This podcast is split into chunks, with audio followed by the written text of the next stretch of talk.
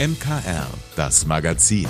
Alles rund um Kirche, Glaube und mehr aus dem Erzbistum München und Freising. Heute mit Linda Burkhardt. Am Dienstag haben wir hier im MKR den Lehmbau auf dem Campusgelände in Traunstein vorgestellt. Und um den geht es auch in der neuen Ausgabe der Kirchenzeitung. Das Schwerpunktthema die Woche ist Lehm, Erde, Staub. Bei mir ist jetzt mein Kollege Florian Ertel von der Kirchenzeitung. Flo, wie habt ihr euch denn diesem Thema angenähert? Ja, grüß dich, Linda. Hallo. Ähm, natürlich ein Thema, was zur Fastenzeit passt, mhm. ist ja klar. Und wir haben es mal natürlich als Kirchenzeitung biblisch sind wir es angegangen. Wir haben einen Theologen, einige ausgewählte Bibelstellen, sowohl aus dem Alten wie aus dem Neuen Testament, die wo genau diese Begrifflichkeiten, also Lehm, Erde, Staub vorkommen, haben wir mal deuten lassen. Das mhm. ist höchst interessant, welche Bedeutung da jeweils das Wort hat, welche metaphorische Bedeutung oder auch eine ganz direkte. Letztendlich ist es auch, ja, ich sag's mal kurz, immer wieder irgendwie eine Begrifflichkeit, die sich dann um die eigene Existenz dreht. Mhm. Also auch das, das Dasein des Menschen, was also sozusagen Gott nahm ja praktisch einen Klumpen Erde und formte den Menschen und so, also so geht das ja los. Also immer sehr, sehr tatsächlich erdig, sage ich jetzt mal. sehr existenziell, also diese Stellen. Ähm, das passt natürlich auch gut in die Fastenzeit. Wir haben ja am Aschermittwoch, haben wir ja alle das Aschekreuz, hoffe ich mal, mhm. auf die Stirn gezeichnet bekommen. Und im Münchner Dom, da war beim Aschermittwoch der Künstler, war auch eine Installation, eine Kunstinstallation drin, die nannte sich tatsächlich Erde zu Erde. Mhm. Und da ist auf den Domstufen, ist tatsächlich zum Altarraum rauf, ist Erde aufgeschichtet, die da so runterbröselt äh, sozusagen und eine aus Erde angefertigte Mauer vor mhm. dem Altar, was sozusagen dann den Altardienst zwingt, drumherum zu gehen. Auch darüber berichten wir und ich finde, das passt auch ganz gut zu diesem Thema mit dazu. Ja, viele äh, Ansätze haben wir natürlich auch noch. Wir sind zum Beispiel sowas auch wie Sternenstaub. Ja, mhm. also auch hier kommt der Begriff Staub vor zum Beispiel. Das hat uns ein äh, Benediktiner, der eine Sternwarte betreut, erklärt. Ist auch ganz interessant. Wie ist das denn zu verstehen eigentlich? Also ganz viele Ansätze rund um dieses Thema. Und noch was steht in der neuen Ausgabe der Kirchenzeitung. Die ist ja auch gleichzeitig eine der letzten in dieser Form. Flo, äh, was erwartet die Leser denn da bei euch in Zukunft? Ja, also mittlerweile dürfte es sich wohl so herumgesprochen haben. Also die Münchner Kirchenzeitung wird ab Ostern als neues 14-täglich erscheinendes Magazin mit regionalen Ausgaben erscheinen. Ja, mhm. das ist ein bundesweites Projekt, an dem äh, 15 deutsche Diözesen beteiligt sind. Und es ist eine umfassende Kooperation. Ja, die mhm. ähm, Verlage drucken gemeinsam. Wir führen alle ein gemeinsames Redaktionssystem ein und es gibt überregionale Inhalte und es gibt regionale Inhalte. Und ab 31. März darf man gespannt sein. Es werden 68 Seiten sein in einem gedruckten, gehefteten Heft. Auch Magazin. viel besser zum Mitnehmen.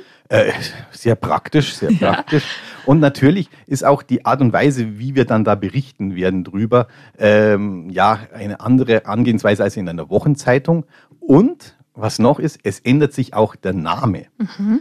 Wir heißen dann nämlich Innehalten, das Magazin für Gesellschaft, gutes Leben und Spiritualität. Mhm. Und es wird aber dennoch erkennbar sein, dass es die Münchner Kirchenzeitung ist. Also es wird auf dem Titel wird auch noch drauf sein, dass es eben aus der Münchner Kirchenzeitung entstanden ist. Ja, und es ist ein sehr spannendes Projekt, was zurzeit alle Kräfte bündelt. Das kann ich mir gut vorstellen, ja. Ähm, ich kann nur ermutigen, also lassen Sie sich überraschen, was an Ostern sozusagen im Osterkorb mit drin liegt. Wir tun unser Bestes. Genau, so richtig überraschen lassen muss man sich auch nicht, weil nächste Woche gibt's schon mal so ein kleines, kann man so sozusagen schon mal spicken bei euch. Ja, wir haben jetzt auch ein kleines Appetithäppchen produziert. Also das Layout, also die Optik ändert sich ja auch. Die wird nächste Woche mit verschickt. Ein 16-seitiges Heft. Und ähm, ja, da kann man schon so einen Vorgeschmack kriegen, quasi, wie das Ganze dann ungefähr ausschauen wird. Also jetzt in der Fastenzeit Appetit machen auf das, was an Ostern kommt. Das ist völlig legitim. das passt doch perfekt. Danke dir, Flo. Alle Infos auch nochmal in der aktuellen Ausgabe der Kirchenzeitung. Da habt ihr eine Seite dazu. Und das neue Magazin gibt's natürlich auch als E-Paper und Abos. Infos gibt's jetzt schon unter innehalten.de. Auch ganz einfach zu merken. Heute gibt's wieder eine neue Folge des Podcasts Reisewarnung. Da kommen ja normalerweise die Redakteurinnen und Redakteure von Mission München zu meiner Kollegin Brigitte Strauß ins Studio. Aber diesmal, Brigitte, bist du selbst auf Reisen gegangen. Wohin ging's denn? In das wunderschöne Bamberg. Da habe ich nämlich einen sehr interessanten Gesprächspartner getroffen, nämlich den emeritierten Erzbischof Ludwig Schick. Und wer sich jetzt fragt, und was hat das mit Mission und der Reisewarnung zu tun? Ganz einfach. Er war mehr als 20 Jahre in der Kommission Weltkirche. 15 Jahre davon war er sogar der Vorsitzende dieses Gremiums und er war mit Mission in Nordostindien. Also das bietet ja jede Menge Gesprächsstoff. Trotzdem ist auch eine Reisewarnung-Folge endlich. Über was habt ihr denn gesprochen? Ja, wir schauen uns ja in beiden Februarfolgen in der Reisewarnung die Probleme in Nordostindien an. In der ersten Folge in diesem Monat haben wir von den grausamen Massakern an den Christen dort berichtet. Ludwig Schick berichtet jetzt unter anderem, wie sich die Situation für die Christen in ganz Indien immer mehr zugespitzt hat, seit Premierminister Narendra Modi an der Macht ist. Dass zum Beispiel bestimmte Finanzierungen auf einmal nicht mehr möglich waren.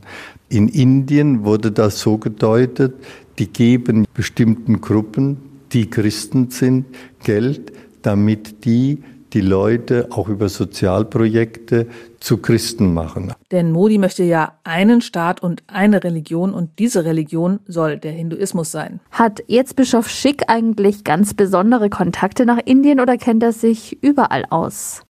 Beides. Er kennt sich überall aus durch seine Arbeit in der Kommission Weltkirche, aber es gibt ganz viele Partnerschaften zwischen Bamberger Pfarreien oder Orden und Niederlassungen in Indien. Das sind einmal die Salvatorianer, das sind die Salesianer, aber auch die Missionsbrüder vom heiligen Franziskus, die hier in Bamberg ihren Sitz haben. Und als ich dort oben war, habe ich ja die Bischöfe besucht und mit denen habe ich Kontakt. Deshalb hm, habe ich ständig Nachrichten bekommen und die Nachrichten waren eigentlich sehr schlimm. Also Schick war immer auf dem Laufenden. Übrigens, sogar in dem Moment, als ich mit ihm am Tisch saß, plinkte sein Handy und er bekam just in dem Moment eine Nachricht aus Nordostindien. Also er ist wirklich bestens informiert. Also du warst in Bamberg, hast mit Erzbischof Schick über Nordostindien und die Situation der Christen im Land gesprochen. Wer das ganze Interview hören möchte, heute Abend ab 19 Uhr hier bei uns im MKR und natürlich jederzeit als Podcast oder online unter münchner-kirchenradio.de. In unserem Nachbarbistum Augsburg ist die Bischofsdichte gerade riesig. Grund dafür die Frühjahrsvollversammlung. Eins der Themen da, die Ministrantenwallfahrt nach Rom im kommenden Sommer. Mein Kollege Vanja Ebelsheiser war fürs MKR vor Ort. Es heißt ja so schön, wenn einer eine Reise tut, so kann er was erzählen. Das denken sich wohl die 35.000 Ministrantinnen und Ministranten aus Deutschland, die im Sommer auf die internationale Ministrantenwallfahrt nach Rom fahren dass es im Vergleich zum letzten großen Treffen 2018 15.000 weniger deutsche Teilnehmer sein werden, ist für Tobias Knell kein Grund zur Sorge. Er ist der Generalsekretär des Internationalen Ministrantenbundes. Ich glaube, es ist ein starkes Zeichen. So viele freudige Nachrichten haben wir ja gerade nicht. Ich finde, es ist ein tolles Zeichen, dass wir mit so vielen jungen Menschen nach Rom gehen. Uns hat selbst überrascht. Das haben wir vor zwei Jahren in Corona-Zeit nicht erwartet. Ich glaube, in keiner Diözese haben wir erwartet, dass das Interesse so groß sein wird. Ich glaube, wenn man mit 50.000 oder mehr Menschen auf diesem Platz steht, dem gemeinsam jubelt, sich selbst auch zujubelt und den jeweiligen Wallfahrtsschlager singt, ich glaube, dann kommt einfach gute Stimmung auf. Für die Ministrantenwallfahrt gibt es natürlich auch dieses Jahr wieder ein passendes Motto. Mit dir heißt es, angelehnt an das Buch des Propheten Jesaja. Perfekt gewählt, finden Generalsekretär Knell und Jugendbischof Johannes Wibbe. Also nur mit dir, nur mit jedem Einzelnen von euch geht's in die Zukunft dieser Kirche. Wir brauchen euch. Mit dir heißt ja, ich bin nicht alleine unterwegs. Sie sind mit vielen anderen jungen Menschen unterwegs. Gleichzeitig ist das nochmal die Dimension zu Gott, dass sie auch Erfahrungen mit Gott machen. Und gleichzeitig sagen sie auch uns als Kirche, ey, ich bin da und ich will mitmachen. Und dabei ist das Programm für die Ministranten je nach Diözese unterschiedlich. Fest steht, für alle Gruppen gibt es wieder einige Highlights. Ein Highlight wird wieder sein die Begegnung mit dem Heiligen Vater. Es wird eine große Audienz auf dem Petersplatz geben. Und viele werden sicherlich das erste Mal in Rom sein. Das heißt, da wird auch mit Sicherheit ein Besuch der Katakomben dazu gehören und dann natürlich die vielen historischen Städte. Davon hat Rom ja reichlich zu bieten.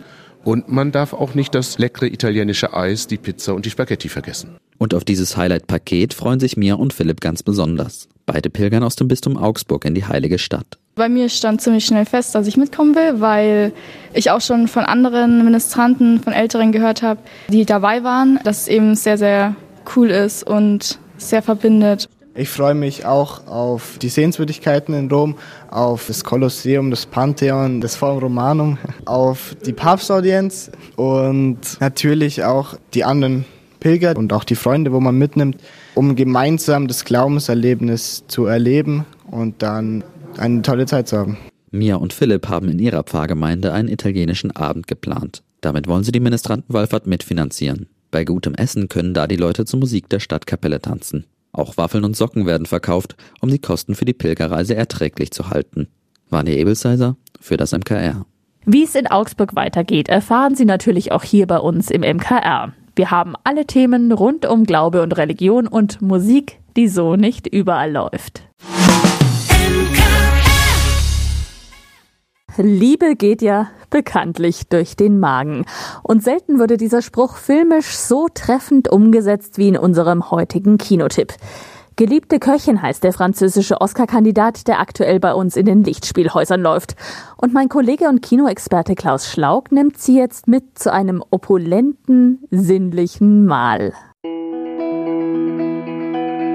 Frankreich 1885. Er ist der Napoleon der Gastronomie, sie die kreative Seele hinter seinen genialen Gerichten. Der Gourmet Dodin Buffon und seine Köchin Eugenie sind seit vielen Jahren ein eingespieltes Team, in der Küche wie in den Schlafgemächern. Nur offiziell vermählt sind die beiden nicht, denn sie will sich ihre Freiheit bewahren. Um sie doch noch von einer Heirat zu überzeugen, macht Dodin etwas, was er noch nie zuvor getan hat. Er kocht nur für sie. Mehr als 20 Jahre gemeinsame Arbeit. Ich las ein Rezept und sie vollbrachte Wunder auf dem Feuer. Wir verbringen eh schon viel mehr Zeit zusammen als die meisten Ehepaare. Ich bitte Sie noch einmal, Eugenie. Heiraten wir. Hm. Wie oft denken Sie, stellen Sie mir diese Frage wohl noch? Während Dodin um seine geliebte Köchin wirbt, soll er auch noch ein opulentes Mahl für den Erbprinzen von Eurasien zubereiten. Dazu kommen gesundheitliche Probleme bei Eugenie. Auch wenn die Lage bzw. die Handlung verzwickt erscheint, Geliebte Köchin ist vor allem ein entschleunigtes Filmvergnügen. Im Mittelpunkt steht die Sinnlichkeit des Kochens, der Liebe und des Lebens. Oft wird minutenlang kein Wort gesprochen, der Streifen kommt gänzlich ohne Musik aus. Man hört stattdessen, wie das Omelett in der Pfanne brutzelt, die Suppe auf dem Herd kocht oder Gemüse gehackt wird. Das Arbeiten in der Küche wird als beinahe meditative Handwerkskunst präsentiert. Ein angenehmer Kontrast zur aufgesetzten Hektik und derben Sprache der Kochsendungen im TV. Juliette Binoche und Benoit Magimel überzeugen dabei als romantisches Paar mit funktionierender Work-Life-Balance das sich auf Augenhöhe begegnet. Insgesamt ist Geliebte Köchin ein Film, der weniger durch eine spannende Handlung oder Dialoge überzeugt, sondern vielmehr durch seine wunderschön gefilmten Bilder und seine einzigartige Atmosphäre. Klaus Schlaug für das MKR.